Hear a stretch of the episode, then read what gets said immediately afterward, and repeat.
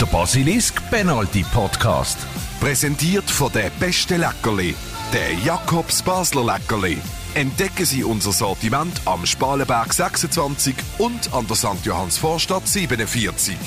Grüezi miteinander. Zehn Spiele hat der FC Basel noch und dann wird abgerechnet. Längt es noch in Top 6? Das ist eine grosse Frage und heute gehen wir diesen Fragen nach. Was hat der Fabio Celestini bei Standardsituationen bewirkt? Muss der Trainer mit dem Renato Veiga hart ins Gericht gehen? Was bleibt von dieser Transferperiode übrig? Und wie sehen die Zahlen aus zur Fangewalt im letzten Jahr? Das gehört im ersten Teil dieser Sendung. Und dann im zweiten Teil machen wir eine kleine Zeitreise mit euch. Und zwar zurück dort an, wo das Duell GC gegen FCB noch eine grosse Rivalität bedeutet hat. Der George Kumantarakis weiss es. I come from a, from a tough background here in South Africa and, um, you know, when when you're faced with that, you've got to make a decision whether you're going to react to it or you're going to just let it happen and um, be bullied, basically. Ja, er hat sich in dem einen Duell gegen GC, gegen den Boris Miljanic mit den Provokationen mit einem Fußschlag gewehrt. Heute da hat der George Kumantarakis nichts mehr mit Fußball zu tun. Schön sind ihr auch heute mit dabei. Es begleitet euch der Stefan Gutknecht.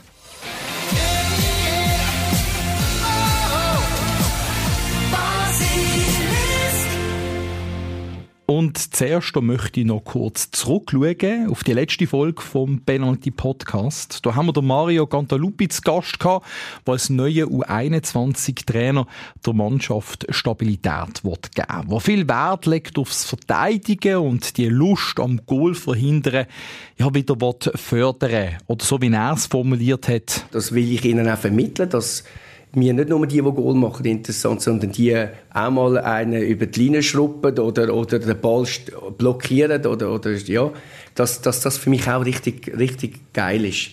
Und, und die Geilheit müssen wir bekommen. Ja, und darauf haben wir der Silvan geschrieben und gemeint, schön, der Lupo wieder einmal zu hören. Dank dir, Silvan, für die Nachricht. Und wir können ja wirklich konstatieren, der Start, der ist glückt für den Mario Gantalupi mit der U21. Das erste Spiel im neuen Jahr gegen den Tabellenvierer Garusch mit 2 zu 0 gewonnen. Und wenn wir gerade bei einer Erfolgsgeschichte sind rund um den FCB, der Adrian Barisic ist zum Best Player vom letzten Spieltag gewählt gewählt worden. Hat er sich auch verdient, der Turm hinten inne. Und eine weitere Erfolgsgeschichte, der Dominik Schmid, der Mann, der top in Form ist, habe letztes Mal gesagt, so wird er ein Thema für die Nazi meiner Meinung nach. Und er hat jetzt auch noch eine Auszeichnung bekommen. Der König vom Erasmusplatz, nämlich die Basler Fußballbeiz, die, die Offensiv, die lässt der Dominik Schmid hochleben. Er hat sich den Titel verdient, meint der Raphael Pfisto. Ja, seit Anfangs von dieser Saison küren wir im Didi Offensiv äh, jeden Monat der König, respektive die Königin vom Erasmusplatz.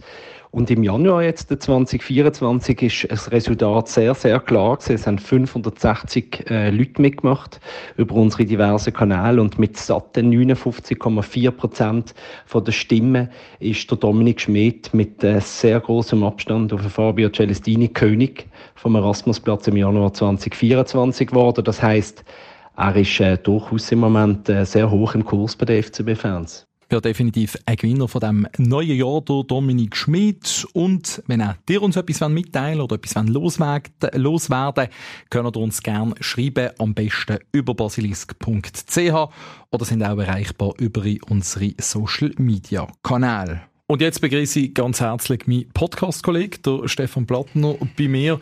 Ja, lieber Stefan, wir haben sportliche Themen, die wir angehen heute. Aber zuerst gehen wir sozusagen auf einen Nebenschauplatz. Und zwar halt aus aktuellem Anlass. Ein grosses Thema, das halt die letzten Wochen schon dominiert. Thema Fangewalt.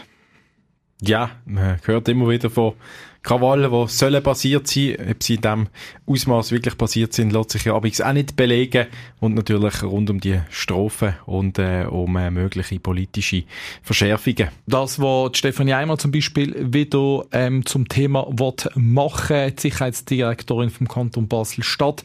Suligen Konkordat hat Unterstützung vom Baselbieter Polizeikommandant Burkhardt bekommen diese Woche. Also im Moment läuft die Diskussion und warum es auch diesmal bei uns zum Thema machen im Podcast ist, wie du die die Woche mit dem Thema eingehend beschäftigt hast. Warum?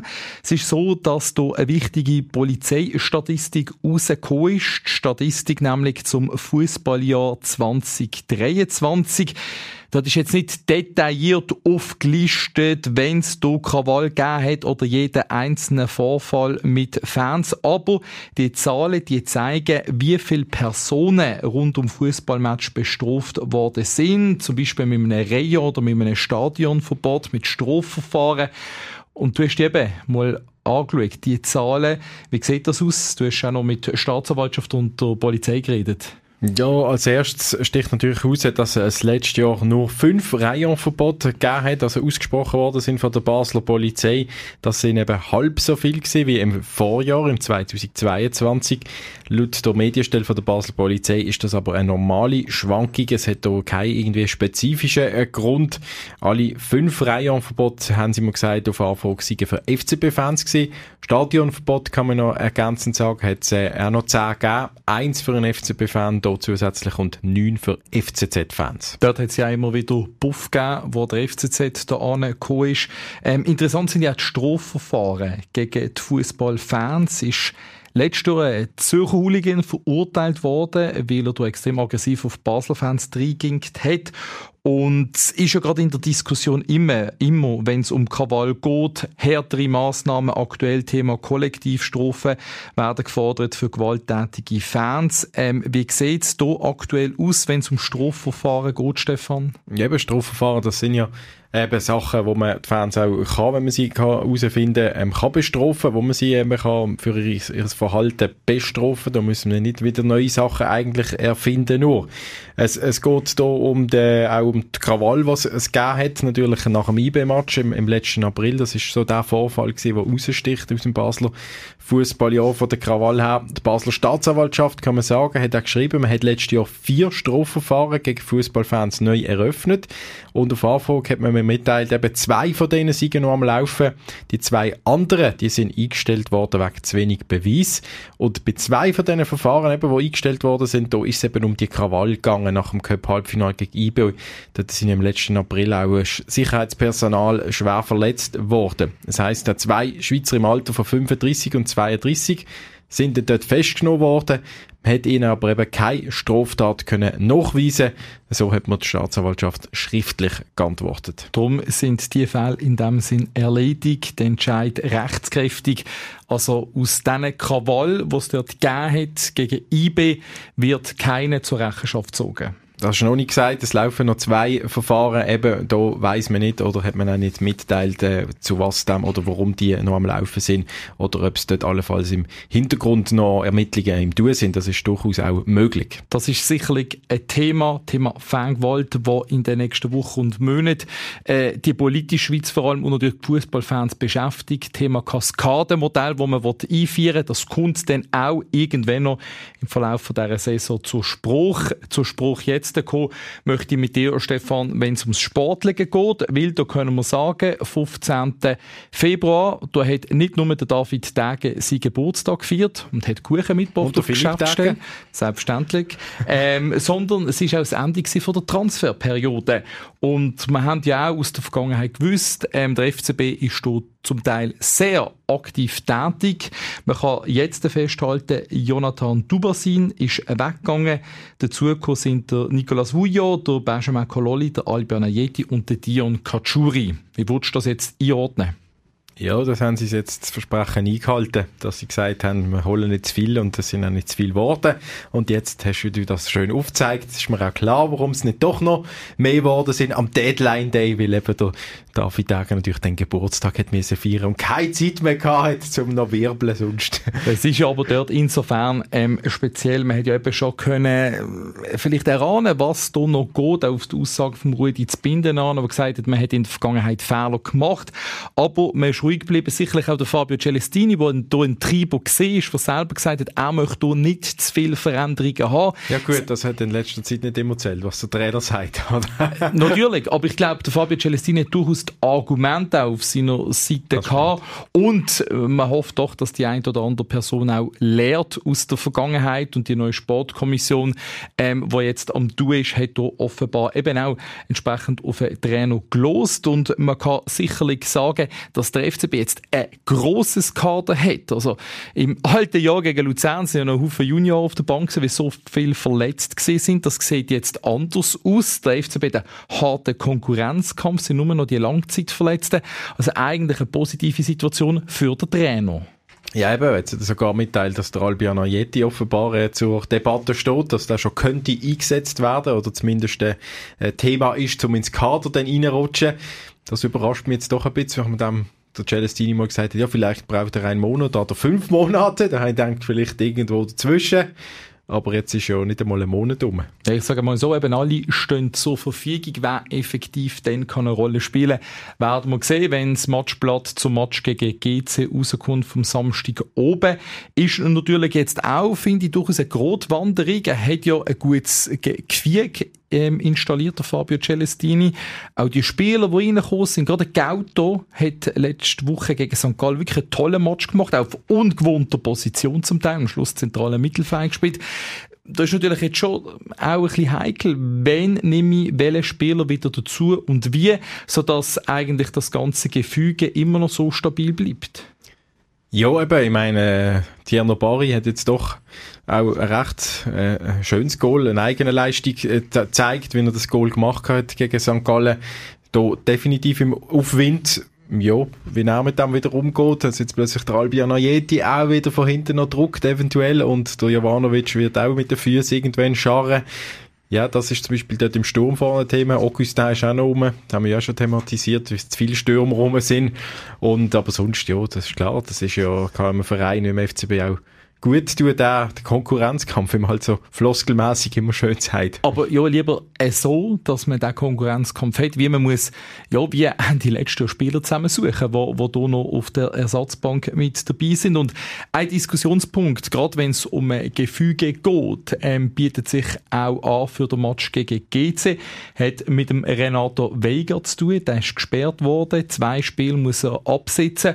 Und dann gibt es natürlich die naheliegende Lösung, ja, einer fällt dort dort aus, bringe ich den, der auf der Bank ist, durch Tauland Chaka, der gegen St. Gallen reinkommt, oder kann sich auch die Überlegung machen, ich nehme den Fabian Frey einzuführen und bringt den Finn van Bremen hinten rein. Ähm, ja, hast du Celestini gefragt? hat auf die Aufstellungen wie immer keine Antwort geben Schade. Ja, ich habe keine Antwort, aber äh, ja, naheliegendste wäre schon der Chaka bringen. Ich meine, er ist jetzt nicht irgendwie äh, schlecht gegen St. Gallen oder er ist äh, ein komischer Spieler, der zuerst wieder muss angeführt werden, wo ein Risiko könnte sein, außer dass er vielleicht ein Geli bekommt.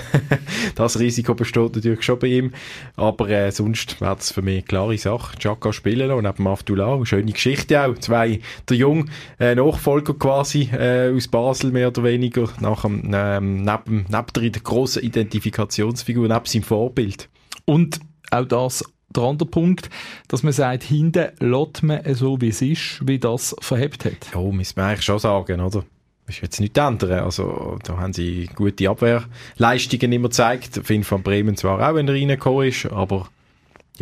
Ich glaube, gerade das. Ich meine, letzte Woche ein spannender Wechsel gegen St. Gallen, wo der Finn von Bremen reingekommen ist in der 60. Minute für den Fabian Frey mit der Umstellung auf eine Dreier- respektive Fünferkette, dass er dort wirklich drei Innenverteidiger innen hat.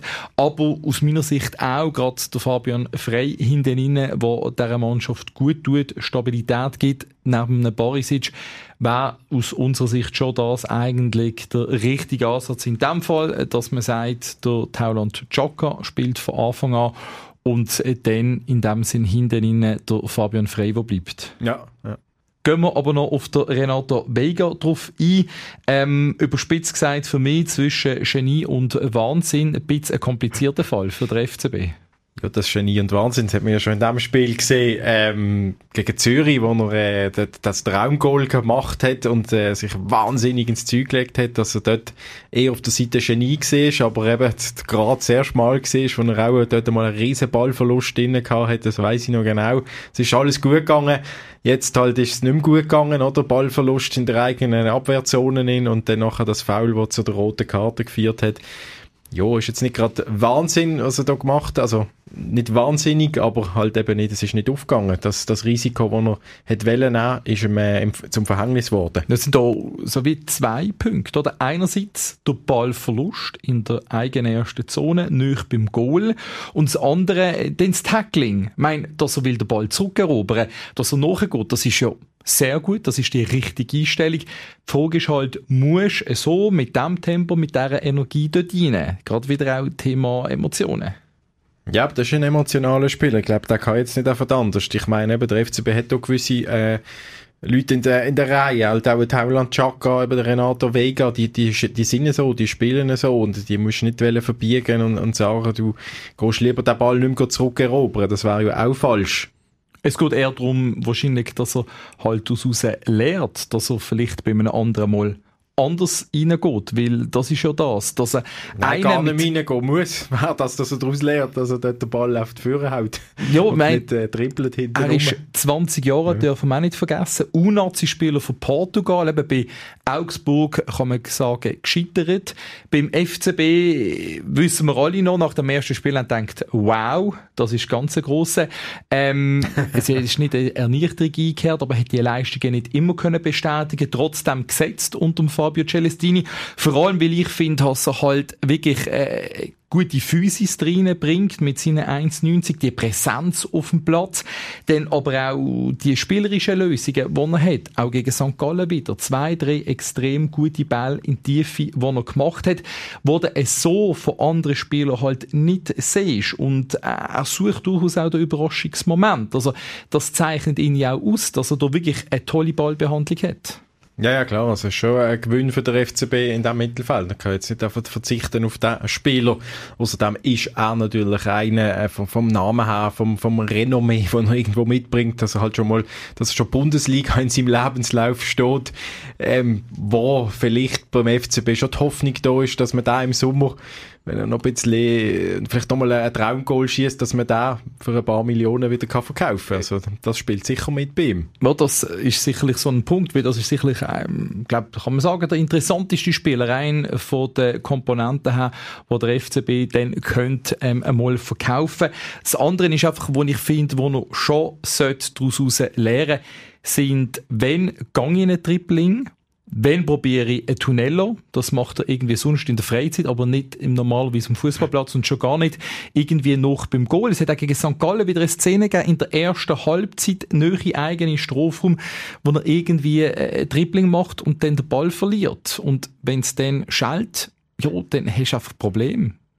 Ja, also jetzt, dass er jetzt gerade ein Gegengol so direkt verursacht hat, wüsste ich nicht, aber halt eben in dem Sinne äh, rote Karte, eine Schwächung vom FCB verursacht. Also, zum Glück haben sie noch gewonnen. Das hat man ja auch gesehen, dass er sich extrem gefreut hat, dass sie, sie Versagen und nicht bestraft worden ist. Ja, natürlich. Oberkörperfrei ist er dort bei der ja. ehemaligen Senftube beim Spielereingang. Ja. Ist er dort gestanden, hat mitgejubelt. Aber das ist für mich schon der Punkt. Also, wenn er dann will besser werden und wirklich auch können in einer internationalen, grösseren Liga, sage jetzt einmal, sein Mann steht, dann muss er da sicherlich an sich schaffen, dass er seine Fehler reduziert im Spiel mit Ball und zwar in der eigenen Zone, nicht unter Druck. Es ist ja nicht so, dass er ein Tripling verliert im gegnerischen Strafraum, sondern dass er Fehler macht in der eigenen Zone, was einfach extrem gefährlich kann sein. Du, ähm, wir werden es sehen. Also ich habe das Gefühl, jetzt, wo man ihn von Augsburg geholt hat, eben, sind äh, die Vorschusslorbeeren zwar da gewesen, aber auch die, die grossen Bedenken. Was ist da gewesen? Augsburg, da haben sie rausgeschossen, da hat er nur in einem halben Jahr hat es nicht können. Jetzt beim FCB schon mehr als ein halbes Jahr und ist angekommen, ab und zu ein Gewinn, ab und zu ein Risiko, aber bilanzmäßig sage ich jetzt äh, ver verhebter für den Und FCB was ja auch siehst, bei Augsburg hat es immer wieder kein Disziplinproblem. Da ist uns in dem Sinne nicht bekannt. Er hat nie müssen auf die Tribüne, weil er zu Sport gekommen ist. Und auch bei den gelben Karten. Zwar sammelt keine mehr gelbe Karten wie der Renato Veiga. Sechs sind schon in der Super League in 18 Spielen.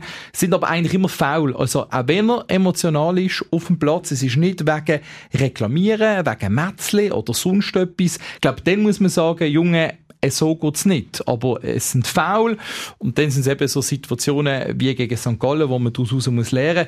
Aber eben nicht jetzt, dass er ein Disziplinproblem hat. Ich glaube, das kann man schon konstatieren. Wäre mir jetzt auch nicht aufgefallen, genau. Kommen wir noch zum letzten Thema, das ich gerne mit dir anschauen würde, Stefan. Es ist effektiv so, dass der Fabio Celestini die Mannschaft stabilisiert hat. Sie bekommt weniger Gegengol. St. Gallen auch wieder so ein Beispiel gesehen. Ähm, und was mir vor allem auch aufgefallen ist, die stehenden Bälle. Da hat sich der FC Basel merklich verbessert. Wie viel Goal denkst du, hat der FC Basel aus stehenden Bällen bekommen unter Fabio Celestini?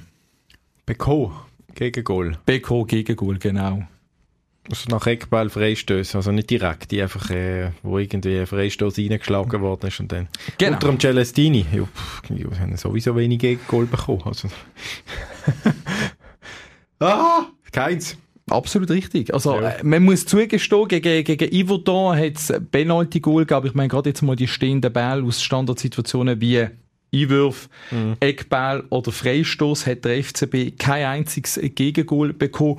Und das ist schon noch anders gesehen unter seinen Vorgängern. Ich denke da gerade noch zurück an ein Spiel gegen IB, ähm, wo der Heiko Vogel dabei war, wo man zu Bern 0-3 verliert, wo der FCB nicht einmal so schlecht ja gespielt hat, aber früh im Spiel Gegengol bekommen hat, Eckball Ugrinic, Kopfball Ensame, Goal und nach wenigen Minuten und dann tut das Spiel halt schon in eine völlig andere Richtung lenken. Ja, du musst einfach auch bereit sein bei diesen äh, Eckbällen, oder? Das ist immer wie eine kleine Pause. Ähm, wenn, ein, wenn ein Freistoß ist, oder? Dann sagt vielleicht gerade der Adrenalinspiegel leicht ab bei einem Spieler oder kann er durchschnaufen. Vielleicht tut er eben einmal zu viel durchschnaufen, dann, wenn er es zu locker nimmt und ist dann nicht bereit, wenn der Gegner wegläuft oder wenn der Eckball kommt. Und das hat ja der Celestini auch mit, mit, mit seiner Aggressivität oder seiner Emotionalität reingebracht, dass du eben jede Sekunde musst halt bereit sein. Ja, weil das ist eigentlich ja schon noch durchaus schwierig, Standardsituationen verteidigen. Sie haben äh, extreme Bedeutung gewonnen. Ich habe nämlich noch mal eine Statistik herausgefunden, dass ähm, an der WM 18, wo extrem viel, über 40 Prozent der Goals nach stehenden Ball basiert, das ist jetzt an der WM Katar nicht mehr so gesehen. Aber generell ist es natürlich eine ideale Gelegenheit für eine Mannschaft, eigentlich mit einem Ball in der Mitte und weiterer Aktion zu einem Goal kommen. Und gerade das, was du gesagt hast, eben, man muss bereit sein, den Ball attackieren. Das ist äh, gegen Lausanne auch noch unter dem Heiko Vogel gerade so ein Problem gewesen. Man hat dort zwei Penalty gegen sich bekommen. Beide Mal äh, sind dort auch Situationen gewesen, wo man schlecht verteidigt hat. Also beim einen Eckball, wo der Weiger den Penalty verursacht, weil er nicht richtig mit dem Spieler mitläuft und dann ein hohes Bein ist.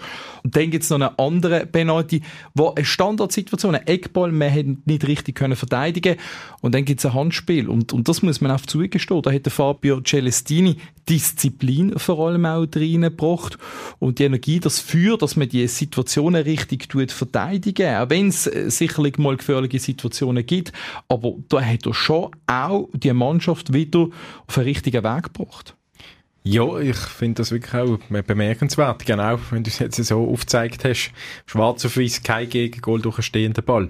Aber der, äh, der Renato Steffen, den er reingemacht hat, Das ist aus dem Spiel raus Ja, gesehen, äh, rausgesehen, Flanke ja. gesehen von der rechten Seite und dann entwischt er allem. Aber eben, es ist so der Punkt, wo ich mir dann auch überlegt habe und nachgeschaut habe, warum hat man es äh, denn vorwärts gebracht? Und was mir bei einem Alex Frey oftmals aufgefallen ist, das ist jetzt äh, Jahr her, Raumdeckung, sehr oft vor allem Raumdeckung gemacht, Zonendeckung gemacht und dort anfällig gesehen, eben auch in dieser Saison vor dem Fabio Celestini, wo ähm, man viele also Gegengol bekommen Nein, also eine Mischung macht und Mischung. das macht auch der Fabio Celestini. Es gibt klare Zuteilungen, Mann auf Mann und dann stehen zwei oder auch mal drei Spieler im Raum, also in der Zone und die entsprechend verteidigen. Und da sind auch Spieler wie ein Bari extrem wichtig, wo ja Kopfball stark ist, wo dann zurückkommt ja, ja. und entsprechend in der Defensive kann mithelfen, dass dann eben kein Goal passiert. Oder eben der, auch, der Renato Vega, oder, der da wertvolle Abwehr, Abwehrarbeit glaub, leistet. Da habe ich jetzt mal noch gedacht, wenn der Chaka jetzt wieder spielt, dann hat man da vielleicht der Kopfball ungeheuer weniger in der defensiven Arbeit. Das würde dann für den Finn von Bremen sprechen, der ein, ein guter Kopfballspieler ist. Und hat der Fabio Celestina effektiv auf den Umstand angesprochen, wie er zu der Situation, zur Situation sagt, rund um die Standardsituationen, die der FCB macht, weil hat auch gesehen, er ist hier ein akribischer Schaffer auf dem Trainingsplatz. Das ist ihm wichtig, das wird immer wieder angeschaut. Und wird eben, dass gerade Zone, Mardeckung spielt er ein bisschen ab. Es sind eben andere Punkte wichtig. Eine Organisation macht keine Punkte. Das ist immer, was ich sage zu meinen Spielern. Was ich sage in die Flipchart macht keine Punkte. Keine. Ist die Energie, diese Demut zu verteidigen, Duelle gewonnen, diese Wille zu kämpfen zusammen und Organisation, das, das läuft. Also defensiv hat der Fabio Celestini die Mannschaft stabilisiert, eben auch bei den stehenden Ball, Freistoß und Eckball, das wir um Fabio Celestini positiv zugute halten. Es gibt natürlich aber andersrum auch die Chance, mit Standardsituationen zu Goalerfolg kommen. Und da können wir konstatieren, zwei Goal hat der FC Basel gemacht, eben nach einem Eckball oder einem Freistoß. Beide Mal sind es Eckball gesehen und beide Mal ist der Dominik Schmidt der Auslöser gesehen. Einmal gegen St. Gallen, wo der Ball von der rechten Seite mit links zum Goal gespielt wird. Der von Bremen ist dort und trifft uns dann auch gegen Lugano auswärts. Auch dort ist der Dominik Schmidt gesehen. Der Renato Vega verlängert auf dem ersten Pfosten und dann der Dubasin, der trifft. Stefan, zwei Goal. Eine Bilanz, die durchaus noch verbesserungswürdig ist. Zwei Standard-Goal in äh, wie viel Spiel? Zwölf Spiele jetzt. Celestini etwa, ja. Nicht gerade viel, allgemein ja nicht viel Goal geschossen, klar, da ist sicher noch Verbesserungspotenzial äh, um, kann man sagen. Ähm, ja, direkte Freistöße eben, es ist natürlich immer etwas vom Tollsten, wenn du einen Freistoß direkt kannst reinhauen Mittlerweile sieht man irgendwie, ich Gefühl, jetzt nicht wahnsinnig viel Freistoß, Goal im, im Fußball. Vielleicht täusche ich mich, aber beim FCB nicht. Schade eigentlich, weil das sind so Goal, die in Erinnerung bleiben, oder? Eben der Renato Vega. Vega da reingedruckt hat ins Kreuz offen. Und man oder früher denkt man halt immer an Delgado. Vielleicht hat man da auch eine falsches, falsche Erinnerung und meint, er hätte in jeden zweiten Match einen reingehauen. Ist wahrscheinlich auch nicht so gesehen, aber es ist jo, grundsätzlich, ja, kann man da sicher äh, irgendwie auch mal eine Variante ausprobieren, finde ich. Ja, das ist gerade das, wo, wo, wo du auch jetzt angesprochen hast, wo mir noch fehlt, dass man unterschiedliche Varianten auch einmal bringt. Einerseits beim Freistoß, aber auch bei den Eckball mal eine kurze Variante versucht, dass man ähm, den Gegner kann überraschen kann. Eben beide Eckball, die sind gut retten gesehen vom Dominik Schmid. Er ist grundsätzlich zusammen mit Fabian Frey für, für viele stehende Bälle verantwortlich. Natürlich auch gut mit seinem linken Fuß. Aber eben, so die überraschende Variante, die hat man beim FC Basel jetzt noch nicht gesehen, hat so einen Gegner nicht können überraschen. Und das war natürlich schon ein Punkt, gerade wenn es eng ist, zwischen zwei Mannschaften, wo eben Nuancen entscheiden kann so eine Standardsituation natürlich schon extrem wichtig sein, um zu einem Goalerfolg zu kommen. Da ist dann egal, ob du das mit 10 Spielern machst oder mit 11 Spielern. Ja, umso mehr, wenn du noch 10 hast, oder? Musst du umso mehr versuchen, irgendeinen Foul rauszuholen und dann vielleicht so zu einer Chance einmal zu kommen. Das äh, habe ich jetzt auch mit Tierno Bari ein, zweimal gesehen, dass er da auch gut ähm, in Aktionen können treten dass er vor dem Strafraum irgendwie entlang läuft und dann gefällt wird, dass man dann eigentlich eine gefährliche Situation könnte haben. Meistens ist eben leider nicht daraus geworden.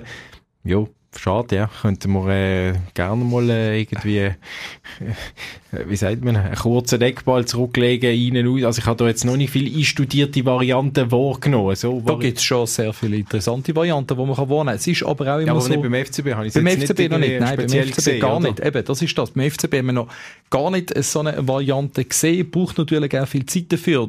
Das ist dann immer die Frage, wie viel Zeit investiere ich für das? Braucht das so viel Zeit? Wenn ich für andere... Wenn du da jetzt einmal ein Training Opfer ist und sagst, okay. Das Wort Opfer ist gerade ein bisschen sehr negativ ja, Nein, nicht Opfer, aber ein, ein Training brauchst und sagst ihm, äh, dem Fabi Frey, los, jetzt spielst du ihn dort raus, der läuft rein, der geht dann nochmal zurück und dann kann er von der Strafraumgrenze abziehen. Das geht eben nur mit so, sondern effektiv eben auf dem Platz musst du es trainieren, musst du auch die Zeit dafür nehmen. Das ist sicherlich ein Punkt und das finde ich etwas, wo man noch kann verbessern unter Fabio Celestini. Nebst dem eben, dass man mehr Chancen rausspielt und effektiv halt auch mehr Goal schießt, dass gerade Standardsituationen offensiv sicherlich ein Punkt sind. Da ist vor allem äh, David Galla beim Alex Frey dafür verantwortlich gewesen, hat sich aber auch ein bisschen gewandelt. Ähm, beim Fabio Celestini hat mir gesagt, dass man das eigentlich zusammen macht in dem Sinn, dass Martin Rueda, David Galla, Gabriel Wiederkau, der Goalie-Trainer und er zusammen ins Büro kommen und das Ganze die besprechen. Also, dass das nicht eigentlich einfach jemand ist. Aber ja gut, jetzt beim letzten Match hat es nach so einer Art Variante schon ausgesehen, muss man ja noch im FCB zu gut halten, oder? Wo so, ähm, ist der Freistoß gesehen, gegen ihn reingedreht worden, dann hat er auf dem zweiten Pfosten, glaube ich, einen reingeköpfelt und dann ist noch der Barisic am höchsten gestiegen und hat ihn an die Latte. Genau, dass der Ball eigentlich weit hinten, dann wird er quergelegt und dann sind dort Spieler präsent. Der Barisic von die Latte das ist sicherlich eine Variante. Aber eben, für mich gerade so ein Punkt, wo ich sage, würde ich es interessant finden, beim FCB etwas Neues gesehen, etwas Überraschendes. Gerade bei den Eckbällen, wo man durchaus noch Verbesserungspotenzial hat eben, einfach mal so einen Trick auspacken wie à la Petric, Rakitic damals, wo sie den Eckball so wie ausgeführt haben, den Ball kurz ins Spiel gegeben haben, mit dem Fuß spitzli antippt und dann nachher ist, glaube der Rakitic gesehen, wo er sich geschnappt hat beim Eckfähnchen, aufs Goal losgelaufen ist und knapp daneben geschossen hat. Sehr eine überraschende Variante gesehen dort mal, sehr eine überraschende Variante, aber durchaus dann auch viral gegangen, weil das ist eben so ein Überraschungsmoment gesehen. Ja, sind wir gespannt, ob wir vielleicht schon gegen GC etwas Neues gesehen aus der Trickkiste. Darf auf alle Fälle so weitergehen mit dem FCB. Danke dir, lieber Stefan.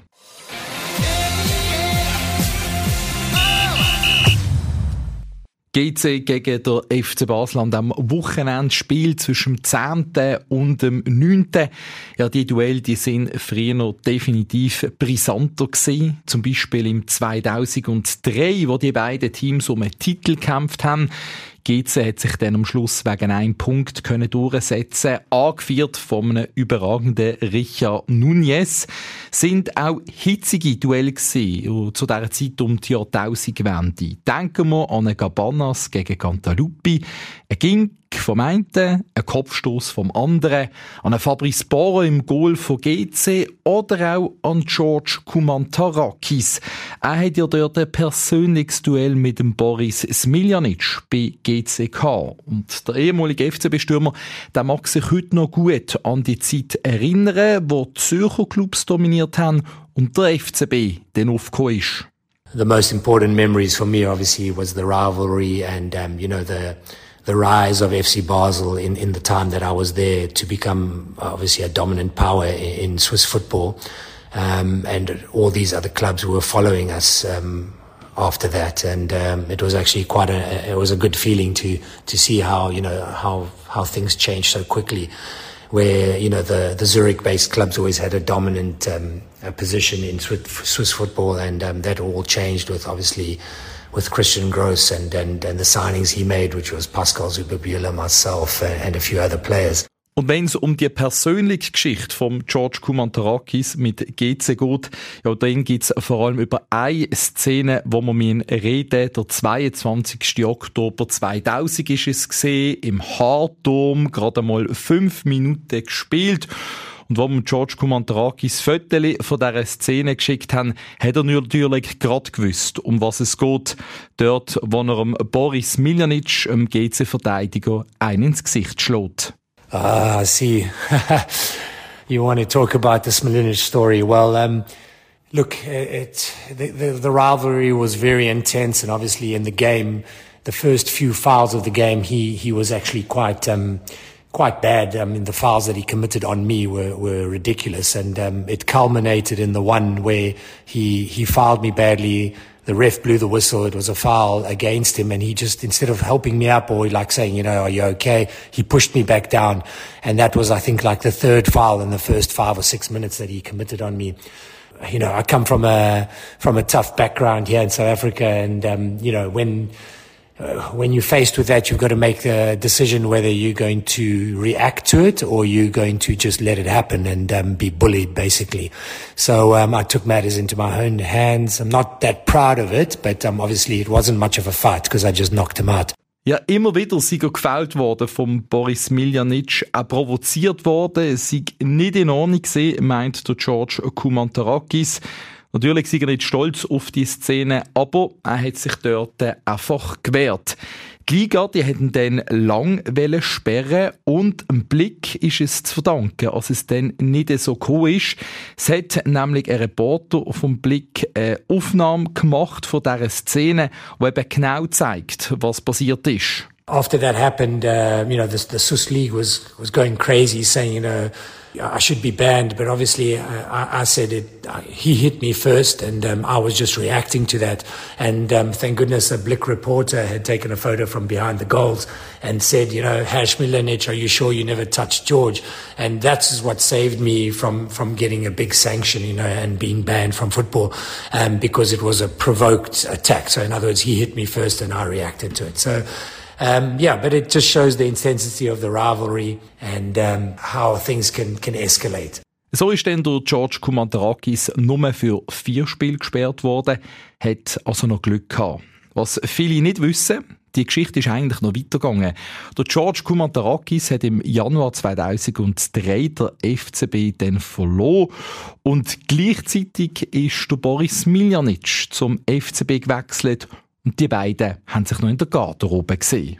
On the day I left FC Basel and I was packing up all my things, Boris had signed for Basel and was coming into the change rooms on the same day.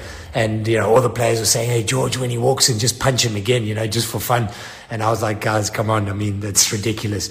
Um, as far as I was concerned, you know, I have nothing against Boris. After the game, we shook hands.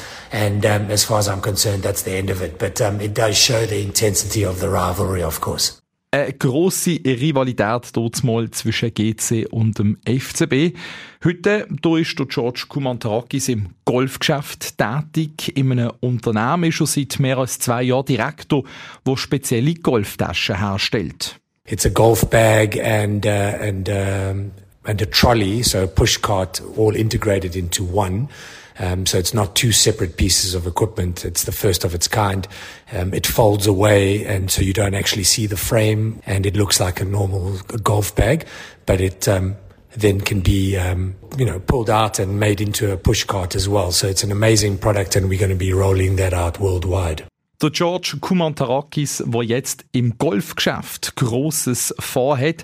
Er wird übrigens im nächsten Monat, im März, 50. Geburtstag und der Mann, der ist immer noch parat. Sieht man jedenfalls auf seinen Fotos durchtrainiert. Immer noch der Sunnyboy-Typ, praktisch die gleiche Frisur, wie er früher hatte, wo er beim FCB geshootet hat und sicher ein Haufen weibliche Fans für ihn geschwärmt haben. Dank euch ganz herzlich fürs Zuhören. Wünsche euch ein gutes Wochenende, ganz eine gute Fasnacht und vielleicht sehen wir ja auch Fabio Celestini in der Stadt. Für das ich habe auch viele Lust zu, zu, zu sehen, weil ich weiß, es ist sehr, sehr, sehr wichtig für die, für die Stadt. Ja, momentan ich probiere zu, zu sehen und spüren und ja, ich glaube, es ist wichtig, auch wenn du trainierst, die Mannschaft von Basel oder andere Vereine, wo passiert etwas speziell zu zu spüren, auch was passiert im Stadt und ich habe ja auch viele Lust zu, zu, zu leben das. Ja, in dem Sinn, habt's gut und wir hören uns. Der Penalty Podcast von Basilisk. Jeden Freitag oben neu auf allen Podcast-Plattformen. Präsentiert von der beste Leckerli, der Jakobs Basler Leckerli. Entdecken Sie unser Sortiment am Spalenberg 26 und an der St. Johanns Vorstadt 47. Basil.